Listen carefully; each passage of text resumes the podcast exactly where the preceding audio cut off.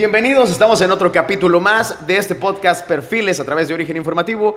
Yo soy Alejandro González Pulga, les damos la bienvenida y espero que se queden con nosotros durante esta charla, entrevista y eh, diferentes secciones que tenemos para ustedes. El día de hoy tenemos eh, a un máster de la cocina, a un máster de todo el rollo culinario en el puerto de, de, Manzanillo, reconocido por muchos y también muchos hemos saboreado sus diferentes eh, platillos y lo hemos gozado a través de su espacio, un restaurante llamado La Katana y me refiero al chef Mantilla. ¿Qué tal, chef? ¿Cómo estás? ¿Qué tal? ¿Con qué? Con esa presentación ya está nervioso me puse, mano. no, no, no. Muchas pues, gracias, de verdad. La neta, lo que es, porque está bueno, está muy bueno tu, tu lugar. Y me, me acuerdo que yo iba cuando lo tenías eh, todavía acá en, la, barrio, avenida. ¿no? Sí, sí, en el barrio 5. Oye, eh, muy sabroso y el, y el crecimiento ha estado interesante. Pues ya vamos por el décimo aniversario. El siguiente mes es nuestro décimo aniversario. Sin querer queriendo. Pues por fortuna hemos aguantado vara y... O con el queriendo querer. No, queriendo, desde luego. Yo creo que quien emprende algo no queriendo que pegue, pues ¿para qué lo pones? Ah, eso sí. Pero muy contentos, muy agradecidos con todos los que nos han permitido atender y cocinarles, ¿no? La verdad es que es un honor. Oye, chef, eh, cuando yo propuse hacer este eh, podcast, la neta es que soy, eh, me abro contigo en, opinión y en comentario, lo platiqué con varias personas y todos coinciden en algo. Dicen, así me dijeron, ni perdón. Dicen, ese güey es bien chido. La neta sí lo deberías de tener. Muchas gracias. Tiene buena plática, tiene buena conversación. Siempre le entra eh, eh, a Tokio, nunca te dice que no. Es amable, eh, siempre procura tener una buena charla, un buen trato, tener amenidades con, con quien se rodea, con quien conversa, con quien platica, con, con quien intercambia este, diferentes puntos de, de, opinión. No necesariamente hablando de, la onda culinaria y de la gastronomía, sino en, en temas varios generales. Y eso creo que está interesante, ¿no? Que toda la gente coincida en que, en que eres una persona he tenido la oportunidad de conocer a muchas personas maravillosas de muchos ámbitos, ¿no? Yo soy un chilaquilo, o sea, de verdad es que me he metido en este, la cocina, que es lo que ahorita más me, me conocen, pero yo estuve muy metido este, desde las ondas estudiantiles, muy metido en la música, en bandas de guerra, en sinfónicas, este, soy docente, me, acuerdo que en un momento yo te conocí este, tocando la guitarra, si no me equivoco. Sí, creo que sí. Eh, estuve un tiempo ahí en, conducción también. O sea, me gusta hacer muchas cosas, ¿no? Y yo creo que todo te va aportando a, claro, tu persona y conoces a un bagaje de, talentos que siempre te nutren como ser humano. Oye, y, de verdad que chido, este... Eh, ahora sí que no quise decirlo de, mala onda, ni mucho menos, no, no, va por ahí el asunto, pero aparte es gente que te conoce pues también, eh, eh, por ejemplo, como de repente dicen, ay, va el güey de la pulga. Pero pues son mis carnales, son mis compas. Y nos llevamos chido y así nos llevamos también entre, entre carnales. Yo no nací aquí en Manzanillo como muchos, pero tengo viviendo aquí, llega a los 10 años de edad, tengo 34 años. Entonces tengo más de dos terceras partes de mi vida aquí en Manzanillo. Yo aquí estudié en la secundaria 1, en el bachillerato 8 ya te la este, sabes de Aquí en la universidad, sí. Además iba en la 1 en la tarde, o sea, ¿qué me vas a contar? Ah, qué huele, qué huele. No, sí, no, es que se quieren pasar de la raya y qué huele. No, no, no, Y entonces, pues eso me permitió pues conocer a muchas, muchas personas que seguimos conociéndonos y viéndonos aquí en Manzanillo, ¿no? Eso es algo muy padre de, de vivir aquí. Eso está padre, eso está interesante y que, y que también eh, no se queda nada más en eso, ¿no? En que sea eh, un buen chef, que sea agradable, que sea buena onda, sino que aparte lo que haces está rico y está sabroso porque también es un eh, común denominador dentro de la gente que te conoce. Yo también no conozco algún comentario de, híjole, nata, como que sí le falló por ahí mi chef, ¿no? Sino al contrario, es como, siempre es una invitación de, ¿has sido? Tienes que ir, tienes que probar esto, este, chéquete acá, ya abrió esta promoción, ¿no? Ahora puso esto de descuento o, abrió esto para los chavos, o no sé, que de repente te abres este, eh, con temas variados eh, y, le das diversidad a, tu restaurante La Katana. Entonces eso también está interesante, ¿no? Que te recomienden eh, en el sentido de, de, boca en boca por, es muy por un, buen, sabor. Y, es este, vaya, ¿cómo será?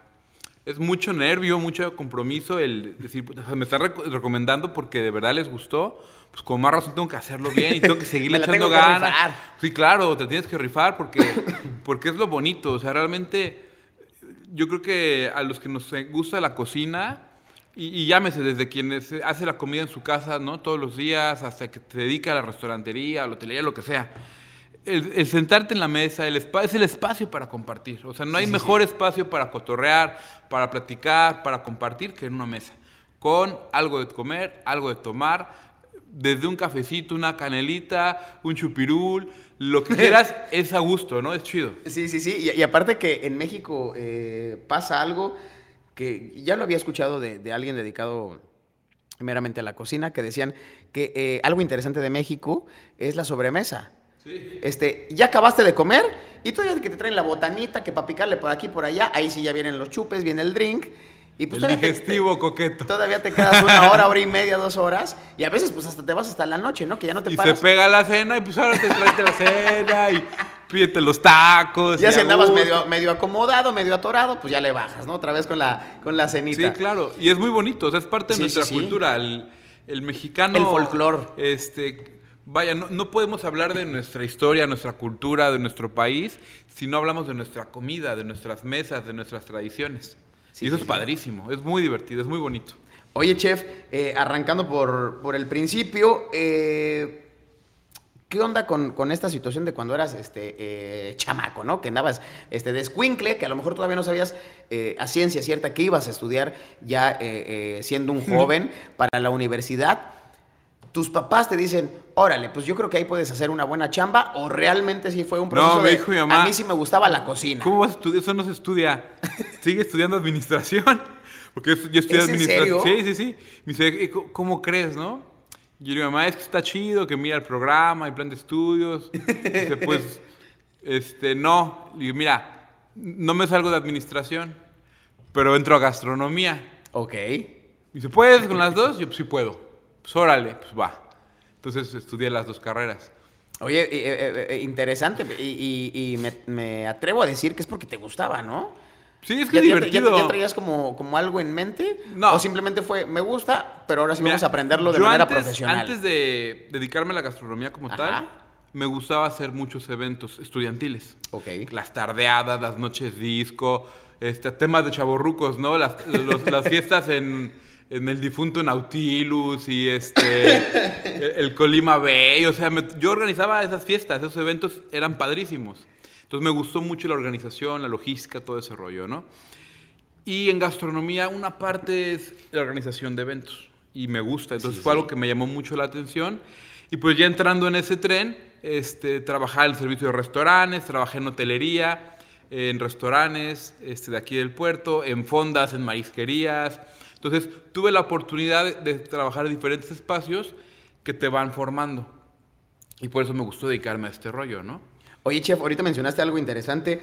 eh, mencionaste restaurantes, hotelería, pero también te fuiste a marisquerías y fondas. Sí. ¿Es verdaderamente cierto esto que dicen eh, de los chefs, que la buena cocina, el buen arte culinario, se aprende desde abajo? O sea, de- desde, desde las, este, eh, por así decirlo, las cocinas más elementales, más arcaicas. Es que no- yo no podría decir que es arcaico o que, o que es elemental. Al contrario, o sea, una cocina eh, de de una buena fonda, de un buen mercado, eh, para mí es, es top, ¿eh? O sea, Sí. hacen preparaciones que nosotros vemos, ay, o sea, no manches, nomás, el menú es un mole, güey. O sea, en, en otros países ni de broma entienden la concepción completa de todo lo que es un mole y todo lo que lleva y cómo se procesa y hasta la parte este, que, le, que le damos como connotación, ¿no? Social, festiva, cultural, religiosa inclusive. Entonces, en estas cocinas eh, de tradición, diría yo, es donde puedes aprender mucho de bases. Y ya depende tu gusto personal, te puedes refinar en algún área en particular, te puedes pulir en algo en particular.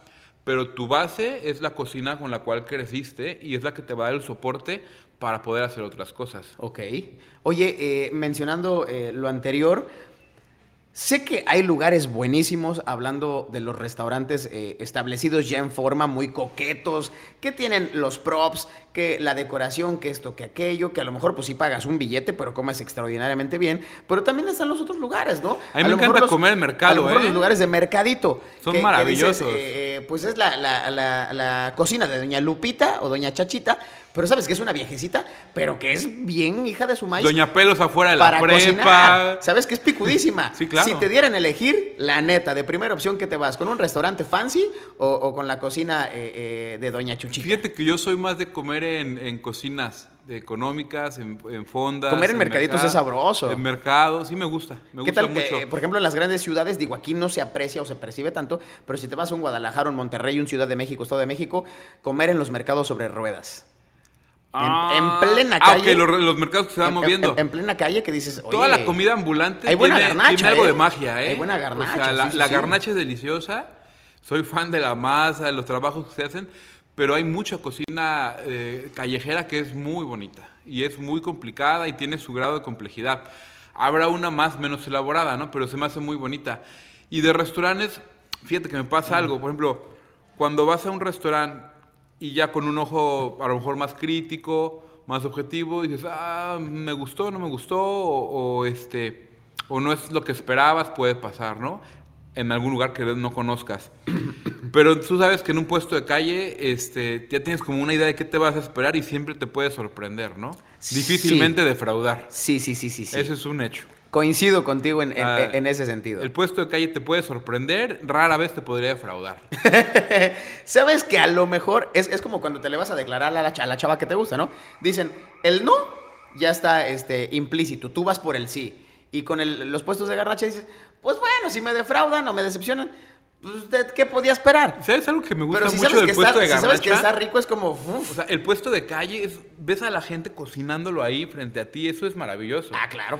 Y, y de la vista nace el amor, o sea, tú ves y se antoja y Los te olores. huele. O sea, de verdad es que hay una parte, hay restaurantes con eh, este, de altas cocinas y estrellas, todo, que de lo más vistosos son los que tienen las cocinas exhibidas a la gente. Se ve un cristal y todo. sí, sí, sí, pero la gente le gusta ver cómo cocina. Eso es algo muy bonito, porque te haces parte como del proceso de, de lo que vas a servirte, ¿no? Inclusive ahora esta tendencia que se ha eh, popularizado o generalizado en diferentes restaurantes, que surge, si no me equivoco, en la comida asiática, que es que te cocinen en, en una parrilla ahí para, para los, los comensales, Ok. que, que ahora ya lo vemos hasta, por ejemplo, en, en- en restaurantes de cortes de, de- de- de carne. Bueno.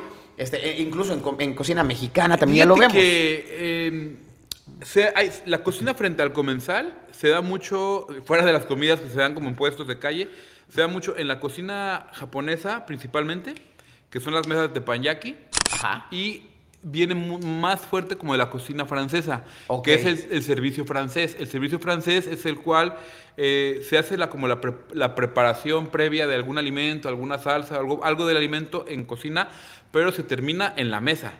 Por ejemplo, no sé, unas crepas flameadas que son como de lo más vistoso, o este, un café flameado, o un pescado, el- como se quita la espina del pescado de la forma tradicional. Entonces son estilos de, que vienen de la base de la cocina del servicio francés. Ok. Y cada lugar lo adapta a su cultura, a su tradición. Por ejemplo, yo he visto muchos restaurantes aquí, me gusta mucho, cuando llegas a un negocio, no sé, de carnes, y me encanta que llega el mesero con la charola llena con los chiles atemados, los ajos y el molcajetote. ¿Y qué le ponemos? Y es muy bonito. Que tú vas como diciendo, ah, pues ponle de este, de este, y más picoso, y un habanero, y un jalapeño, y échale sí, acá. sí, sí, sí, sí, sí, sí. Entonces, el que tú lo estés viendo, oliendo, te da mucho más como eh, recuerdo, mucha más sensación de gusto que solo que te lleven la salsa a la mesa, ¿no? Eso es bonito. Claro, por supuesto. muy bonito. Es- eso de las parrilladas, eh, pues sí, la neta sí se antoja y cuando la salsita la hacen ahí enfrente de tus ojos, pues hasta luego, luego agarras un totopo y dices, pues, mira, de aquí soy, ¿no? el, el gusto común, o sea, la verdad es que aquí somos muy de carne asada. A mí me encantan las carnes asadas y el pescado zarandeado me fascina. Y es mucho eso que se disfruta, o sea, la, la brasa y está ahí y entre está, está echando la cervecita y la botanita, o sea, eso está muy rico, la Unos verdad. es- frijoles refritos con queso. Sí, como no, no, las No, no ya refritos en ¿Qué la tortilla, así doraditos en el. Qué bárbaro. Sí, sí, sí, no, ¿A no, no. poco no? De peluche en el estuche, ¿no? Eh, eh, oye, chef, ya eh, adentrándonos en este vaivén y en este mundo culinario, que sé que te encanta, ¿cómo llegas y cómo aterrizas a, a armar un concepto como la katana, que es cocina asiática fusión? O sea, me hablas de aquí, me hablas de allá. Y con todo esto que estamos eh, hablando, con, con todo este abanico de posibilidades, ¿cómo aterrizas a esto? Fíjate que la katana sale como un proyecto de escuela, Ok. ¿no? En la universidad. Clásico nos pide este, saludos a mi maestro, maestro Olivas, uno de mis mentores. no lo conocemos, pero sabe. No, es un genio, el señor es un genio.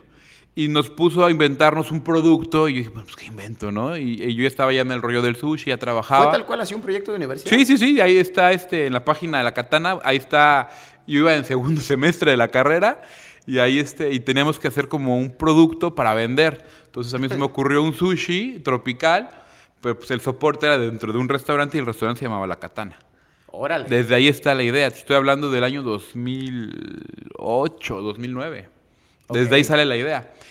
Y a lo largo de todo lo que trabajaba, todo lo que iba haciendo, pues era como ir trabajando la idea, irla creciendo, irla estructurando, este, hasta que ya se pudo concretar, ¿no? ¿Y por qué fusión? Porque realmente yo soy de la idea que la cocina es así, es, es, eh, es mucho de antojo, es Ok. mucho de gusto, y es de adaptación, y es de evolución, y es de tropicalizarse a donde se hace. Entonces, yo no hago una cocina tradicional japonesa, que es maravillosa también, pero yo aquí no trabajo este, los pescados como los trabajan en Japón, o no tengo todo los- el acceso a los ingredientes. Tomo muchas de las técnicas ¿no? que, que me sirven para mi cocina, pero también tomo técnicas de la cocina china o los curries de la tailandesa, que son fenomenales, súper explosivos, aromáticos, intensos, y también uso cocina mexicana, y la combinamos toda. Entonces al final del día te da un- una cocina tropicalizada con base oriental, eh, pero adaptada al gusto, al antojo de nuestro paladar, ¿no? Que estamos viviendo en un lugar donde nos gusta comer chilito, el aguacatito, Así es, algún así es. aroma, este, tocino sabrosón, gratinado, ¿por qué no unos chilitos toreados? Y se combina y se empalma muy bien. Entonces eso nos permite, y entendámoslo como tal, la, la- la katana no es cocina clásica, para nada. Sí, sí, sí. Y nunca quise hacer la clásica. La idea siempre fue hacer algo que nos diera la libertad creativa de poder atender el antojo que se le quisiera a nuestra cliente y que quisiéramos también nosotros cocinar. Porque Sí. también como cocineros es de que pues, yo, yo quiero hacer algo diferente hoy Y también como mencionas, un poquito de aquí y un poquito de allá, ¿no? y, y eso está padre. Sí, porque tampoco no está bien, eh, eh, por ejemplo, de repente, ay, voy a agarrar esto, voy a agarrar aquello, pero pues de repente cuando lo unes, dices, ah, chirrión, sí está sabroso, nunca pude hab- haberme imaginado esto. Te lo menciono, digo, no tiene nada que ver, pero ¿qué pasa ahora con, con- con esta tendencia foodie que se da a nivel internacional y que lo vemos a través de reels de Instagram, Sí. de, de- de- de fotografías, que es donde nos enamoramos principalmente de este tipo de productos, el famoso birriamen. O sea, ¿quién se pudo ver eh, está padre, eh, sea- imaginado pues el ramen con, con birria y luego chopear ahí tu, tu taquito de barbacoa. Entonces, pues de repente eh, a esto voy con, con, Es- con lo- es- con lo son que decía, ¿no? Mucho, mucho es la Si puedes combinarlo, pues hazlo. Claro. Y hay elementos que se pueden combinar y son empalmables y al gusto de la gente que lo va a consumir está bien. Ojo, Sí, sí, sí. si tú le das un birriamen a un nipón, probablemente va a decir alguna cosa. Hijo de su Pink Floyd, ¿qué le hizo? ¿Qué le hizo a mi ramen? Entonces, obviamente, no lo puedes vender como un, a lo mejor un ramen allá en Japón, obviamente. sí, claro. Este, Y, a- y acá sabes que te va pero a si pegar. lo vendes a lo mejor como comida mexicana tropicalizada en Japón, llame la atención.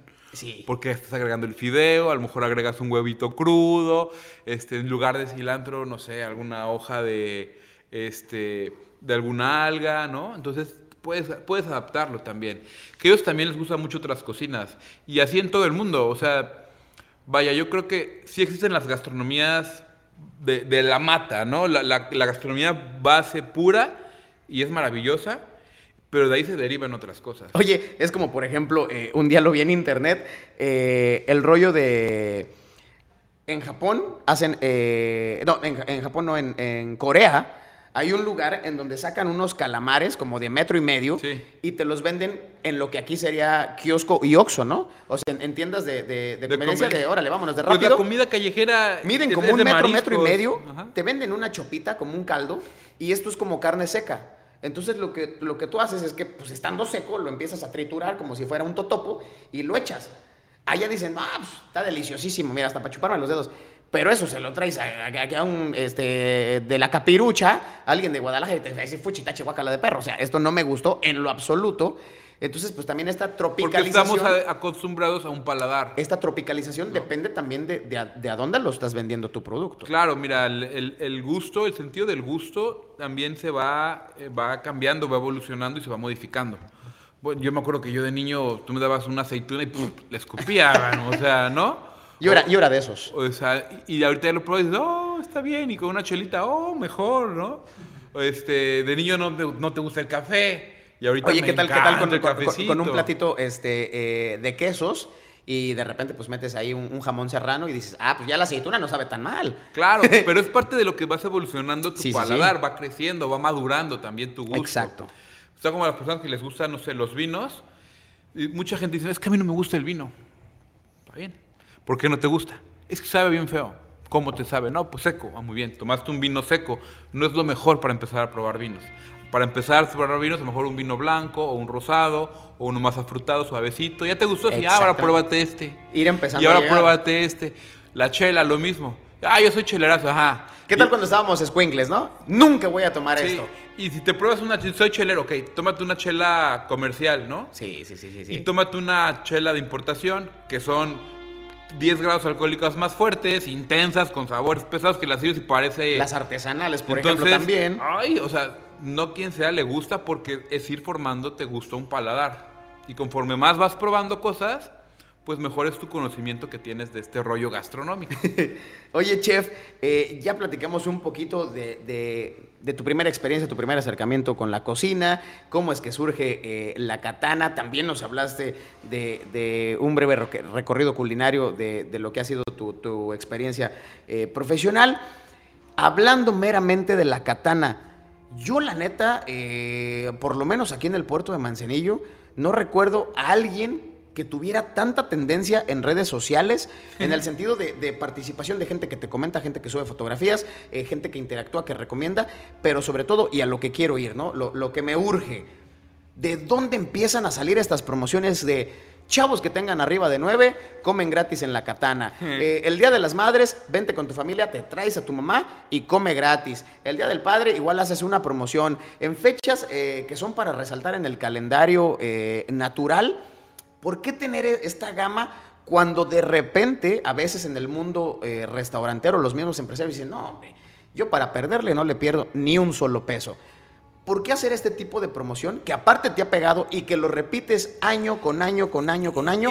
¿De dónde viene? Es que, no es, es que no es perder, realmente es agradecer, es reconocer a quien te le debes. O sea, si siempre van contigo a comer, pues el día, de, día de las madres, pues regálaselo y está padre y es bonito. Oye, yo, soy maestro también, tengo la fortuna de ser docente, entonces para mí alguien que estudia es muy importante. Entonces dije, a los, a los aplicados, pues hay que reconocérselos. Y, está chido, o sea... Y, los burros, pues que paguen, ¿no? Pues sí, tal cual, ¿no? Y que le echen ganas para estar donde, o sea, al final del día es, bonito estudiar y es bonito cumplir objetivos. Y yo disfruto muchísimo, y es algo como personal, yo disfruto de verdad cuando me llega un niño con su boleta, así de... y, yo me emociono más de que el niño, o sea, de verdad, él se lo ganó y él dice, quiero ir porque me lo van a regalar, o sea, yo me lo gané. Sí, y hasta le echa ganas porque dice, a lo mejor y el próximo mes regreso otra vez, ¿no? Vienen yendo ya varios años. y, y es muy bonito, es muy gratificante que los vas viendo hasta crecer, ¿no? Este, entonces, por eso es que me gusta hacer ese tipo eso es interesante, no lo había pensado de esa manera. Es muy bonito, es muy gratificante. Y, y, al final del día, este, dices, ¿por qué estoy haciendo esto? Obviamente es negocio. El restaurante tiene que generar, porque de ahí vivimos muchas familias, generamos dinero, sí.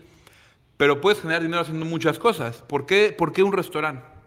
Porque disfruto de verdad de estar en contacto con mis cocineros, con mi, con mi cliente, con los proveedores, este, y eso es bonito, esa interacción, ese trato, esa atención es muy bonita y es muy gratificante para mí. Entonces, como es algo que a mí me alimenta como ser humano, pues es lo que yo hago y comparto. Y eso se va notando. Y todo lo que se hace en redes, la verdad es que ahí el que lleva la batuta es, es un amigo mío que es súper creativo, el, el, Vale, este Erwin, y es compa mío de la secundaria. Entonces me conoce desde que tenemos 12 años. De repente me dice, ay, vamos a algo así. Y dije, no, no, no, espérame. Le digo, diría, palabras de, la película, con dignidad, le digo, nada más, maestro. Este, pero es muy creativo y él es el que le mete también mucho feeling en las publicaciones y está muy al pendiente de las redes, ¿no? Oye, qué chido, qué chido. Y es un equipo, es un trabajo en equipo realmente. O sea, yo tengo una parte importante, pero así como yo, mis cocineros y la gente que nos da soporte en redes y las que nos hacen publicidad y y es un equipo que en conjunto es el resultado de lo que tenemos hoy como, como empresa, como Katana. Eso me súper encanta, la neta, y es algo que te aplaudo. Y ojalá pues haya más este, empresarios, más restauranteros que se sumen a, este tipo de acciones, que la neta sí están bien chidas y, yo te lo, te lo reconozco es divertido. ampliamente. Y además es tendencia. Sí, por supuesto.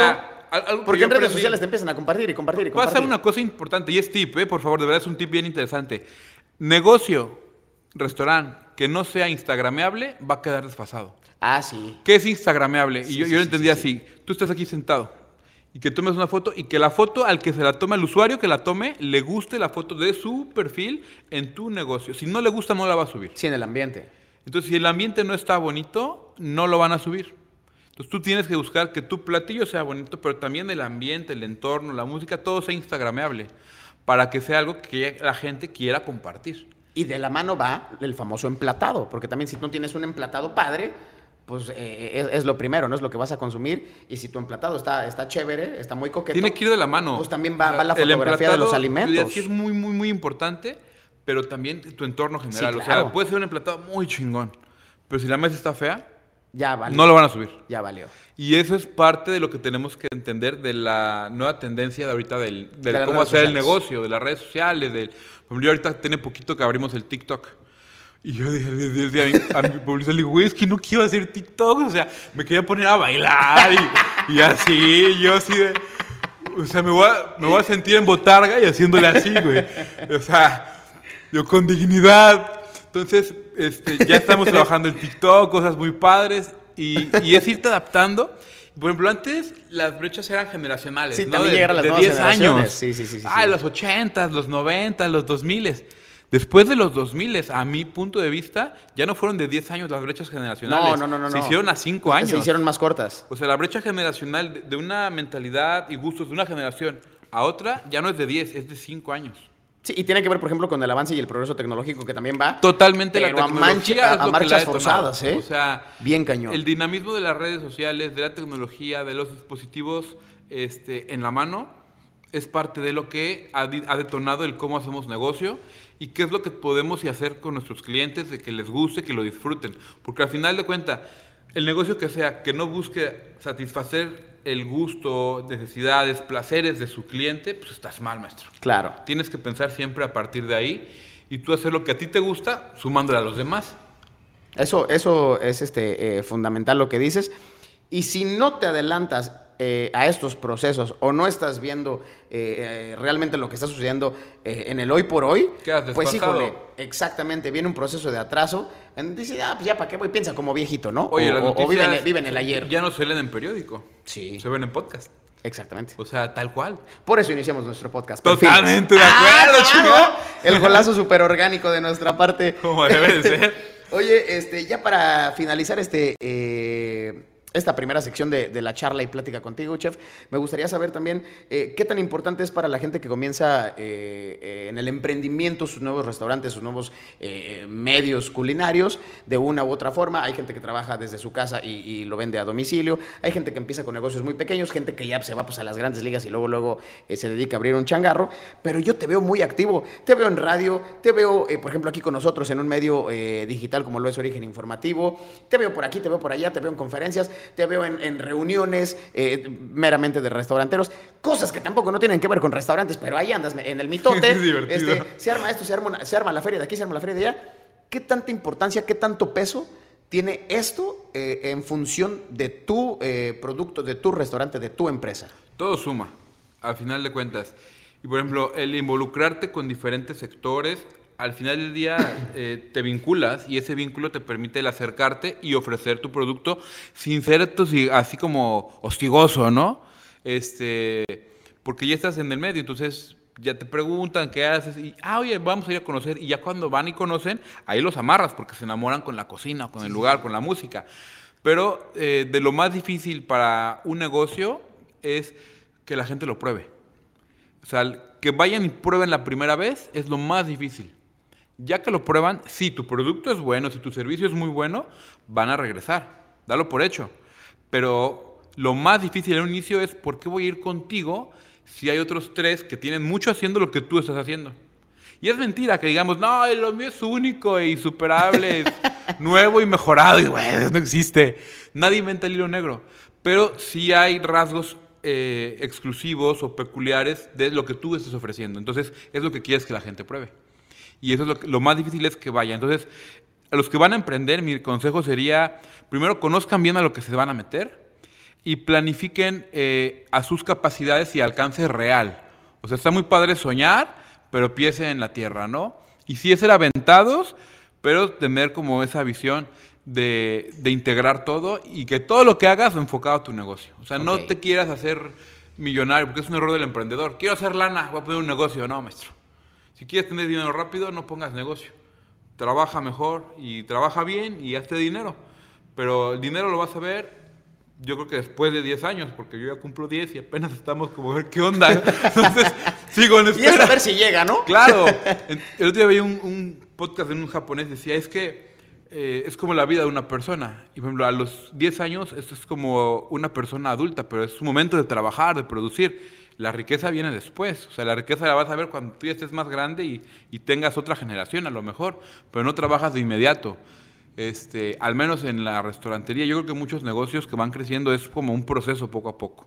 Hay temporadas chidas, hay otras bajas, pero al final es parte de entender toda esta dinámica y disfrutar el proceso. Si no lo disfrutas, te vas a enojar, vas a frustrarte y vas a sufrir.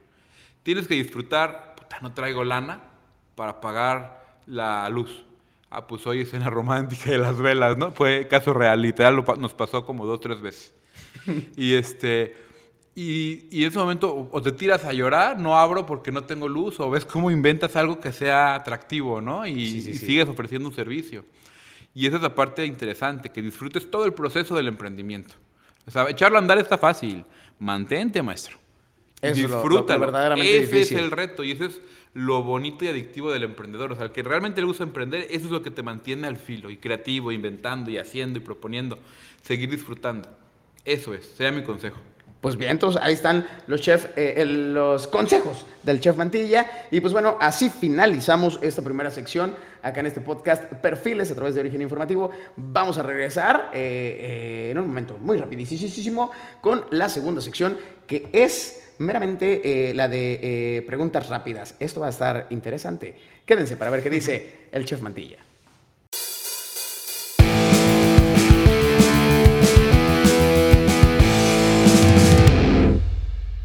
Estamos de regreso en esta segunda sección, preguntas rápidas, en donde nuestro invitado pues va a decir la verdad, la mentira o se va a inventar no sé qué cosas, pero eh, también puede elegir entre A o B. La onda es que responda en menos de un minuto y acabando yo la primera pregunta es cuando corre el cronómetro. Ay, hasta me siento como en televisión, ¿no? Sí, pues ya pues nervioso. Ahí nos vamos, ahí nos vamos con 10 preguntas que tienen que ver que tienen que ver este, con lo que haces, con tu día a día, eh, eh, en donde te mueves. Y pues a ver, a ver qué nos comentas. ¿Te late? Bravo. Vámonos con la pregunta number one. Y así arrancamos. Uno, personaje de Dragon Ball favorito. Híjole, Goku y Maestro Roshi. ¿Te gusta lavar los trastes? ¿Sí? ¿Saque o tequila? Mezcal. ¡Ándale! ¿Comida china o japonesa? Japonesa. ¿Caricatura favorita? Híjole, son varios. Naruto, Dragon Ball, Caballeros del Zodiaco, este anime en general, me encanta el anime. ¿Comida mexicana que más te guste? Tacos al pastor. Vientos, eres de los míos. Eh, ¿Te lavas las manos antes de preparar algún alimento? Sí, claro. o sea, sí. Lo más difícil de ser chef. Este. ¿No? ¿Nada? No hay nada. ¿Ni cortarte con un cuchillo? Ay, no te cortas ya cuando eres chef, ya. No sé. Buen punto, buen punto. ¿Qué Te la doy por válida. Lo más difícil, no sé, voy a pensar, pero no, es que disfrutar todo el proceso. seguir- aprender a disfrutar todo, sería lo más difícil. Ok. Y cuando lo haces es fácil. Vientos. Eh, la 9, sashimi de atún o un pescado zarandeado. Hijo de su madre. Depende el antojo, pero creo que me voy por el zarandeado. Vientos. Y la última, el- la número 10, un platillo de la katana que nos recomiendes. Naruto Ramen. Vientos. pues así finalizamos esta sección de preguntas rápidas y vámonos por lo que ustedes más esperan, que es respuesta o shot. Regresamos.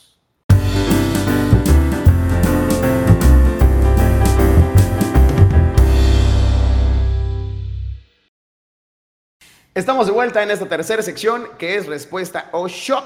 Tenemos eh, tres Ay. shots de tequila para nuestro invitado. Ya saben que si no quieren tomar eh, o de repente andan ahí en situaciones eh, médicas por las cuales no puedan ingerir bebidas alcohólicas o tienen algunas otras cosas que hacer, pues tampoco se les va a obligar, pero si se les invita a que hagan una eh, cordial eh, donación para algún eh, refugio de animales, para estos eh, perrunos amigos que tenemos, y pues que también hay que darles una segunda oportunidad, ¿no? Entonces está la invitación para que eh, den un paquetito de croquetas por cada respuesta que pues no respondan, ¿no? O sea, cada pregunta que no respondan, más bien llamando cuatrapeando yo, el y Te yo toca costal yo- ya, yo también voy a- me, me toca costal, me toca costal este, eh, para para los perrunos. Y bueno, vámonos con esto, respuesta o shot. Ya también nos había dicho previamente nuestro invitado que él, eh, pues sí, dijo, yo la neta no le entro el tequila por ahorita, tengo que regresar a chambear, pero pues yo le entro con, con, con el donativo en caso de ser necesario, ¿no? Entonces vámonos con la primera pregunta, chef, y es la número uno que dice más o menos así. ¿Es el ramen de la katana el mejor ramen del puerto de Manzanillo? Definitivamente. Ay, ay, ay, ¿por qué tan seguro, chef? Porque Naruto Ramen es el especial de la katana. Entonces es mi plato como insignia. Esto te lo, te lo estaba preguntando porque realmente sí hay varias personas que me han dicho lo mismo, ¿eh? Sí. Que es el mero mole de aquí. Entonces, si van a la katana, pues échense una vuelta y, y- y prueben el Naruto Ramen. Eh, pregunta número dos. En términos generales, ¿cuál consideras que ha sido el principal éxito del restaurante La Katana? La perseverancia. Wow. El ser constante y trabajar con compromiso y con mucho amor. Ok, eh, eh, con esto me imagino que incluyes también a parte de tu equipo, ¿no? O sea... También es Que perseverante. aunque, que aunque uno es el, el- el mero mole y es este eh, el efectivo, es la, la- la- la punta de lanza, pero también vas arrastrando a, a un equipo de trabajo, me imagino. No lo arrastro, nos acompañamos. Van todos juntos. Así es. Y el equipo ha sido cambiante. Puedo decirte que mi equipo de ahorita no sé que tenía ninguno más que mi esposa de cuando empecé. Y es normal porque todos vamos creciendo y vamos Sí, sí, cambiando. sí. Este, pero siempre el, el factor que, que como eje es perseverancia, constancia, dedicación y trabajar con amor. Y todos vamos juntos. Sí, es la filosofía del restaurante. Excelente, me, me- me late esa mentalidad, chef. Y por último, con esta nos despedimos, es eh, algún día alguien te ha tirado hate por el éxito obtenido, que digas, híjole, ya me están tirando mala leche este, eh, estos hijos de la guayaba. Pues, ¿Te ha sucedido? pues tal vez sí, sería interesante. ¿Y ¿Has sabido de quiénes o no? Digo, no me, no me digas nombres, pero sí has sabido. Sí, sí, sí he sabido, pero realmente son cosas que no vale la pena prestarles atención. Tengo más cosas en las que me puedo enfocar. Uf, cachetada con guante blanco, ¿no? Una si estoy haciendo decía- las cosas bien, voy a seguir por ahí. Pues se va a ir a lo mejor muy soberbio, pero es interesante como el- la comparación. ¿Qué campeón de boxeo reta al que quiere, con el que quiere pelear? Pues ninguno, ¿no? Sí, sí, sí, sí, sí. Porque es como dices, pues, O sea, el ¿para que, qué, no? el que quiere subirse al ring es el que hace, el que hace bulla, no el que ya está Sí, porque, porque eres el mero mero. Entonces, decía Don Quijote, dejar que, que hablen. Pero la verdad es que, pues que es algo que no nos centramos, que no me interesa realmente como clavarnos, Sí, centrarme. no le prestas atención a ese Nah. tipo de, de comentarios. Pues no, son como, ¿para qué? No aportan, no suman, no restan. Vámonos. Exacto. Mejor hacer como que no escuché nada y a seguir, ¿no? Es que de verdad no los escucho. A continuar. Me clavo, en, o sea, soy bien clavado en mi rollo y, y tengo muchas cosas que valen la pena dedicarse, como para enfocarse a lo que no la vale. Pues así deberíamos de ser todos. Sí, ¿no? la verdad que sí. Cosas que no, no nos incumben y no nos dejan absolutamente nada. Como las vacas que no dan leche. Vámonos pues, a seguirle, a seguirle con nuestra chamba y a continuar eh, esforzándonos por ser mejores y ser más exitosos. Así cerramos este podcast, mi querido eh, Chef Mantilla. Qué gusto, qué privilegio tenerte por acá. Gracias por aceptar la invitación. Ojalá que esto se vuelva a repetir eh, pronto. Y, y, pues yo creo que también esto les, les agrada a toda la gente que nos está viendo a través de este podcast, Perfiles en Origen Informativo. Déjanos por favor tus redes sociales donde te podemos encontrar en la katana y si queremos probar ese delicioso Naruto Ramen. Pues búsquenos, muchísimas gracias. Primero que nada por la invitación, súper súper dinámico, súper padre. Este primer podcast que me invitan así como de este estilo, muy padre, muchas gracias. Y pues, bueno, búsquenos en las redes sociales como La Katana, este, eh, guion bajo ZLO. Estamos así en Instagram, estamos en TikTok no, ahorita ya nuevo. Como Chef Mantilla también estamos en Facebook, o La, La Katana eh, by Chef Mantilla. ¿Ok? Este, y ahí salimos en todas las redes sociales. Búsquenos en Google, Katana o Chef Mantilla y salimos también ahí, estamos ya Vientos. bien clavados. Ahí vamos a compartir eh, eh, en este medio, a través de este podcast, tus redes sociales para que te sigan. Y si quieren ver al chef Mantilla bailando, únicamente comenten en este No, video. Quiero no. ver al chef Mantilla bailando en TikTok. Y vamos a ver, vamos a ver si lo logramos. Así No lo nos despedimos. Mil, mil, este... Mil comentarios. Ay, sí, ¿no? Mil likes, mil likes y el chef baila una coreografía de BTS. No, BTS no. Yo me despido de, eh, este, Bueno, de este capítulo. Eh, gracias eh, por la presencia de- del chef Mantilla. Gracias también a la Katana, porque siempre nos reciben de maravilla. Y pues bueno, le ponemos punto final a este episodio. Yo soy Alejandro González Pulga. Nosotros nos vemos en el próximo capítulo. Gracias a la producción de Pedro Ramírez y Origen. Informativo. Muchas gracias. Adiós. Muchas gracias. Thank you.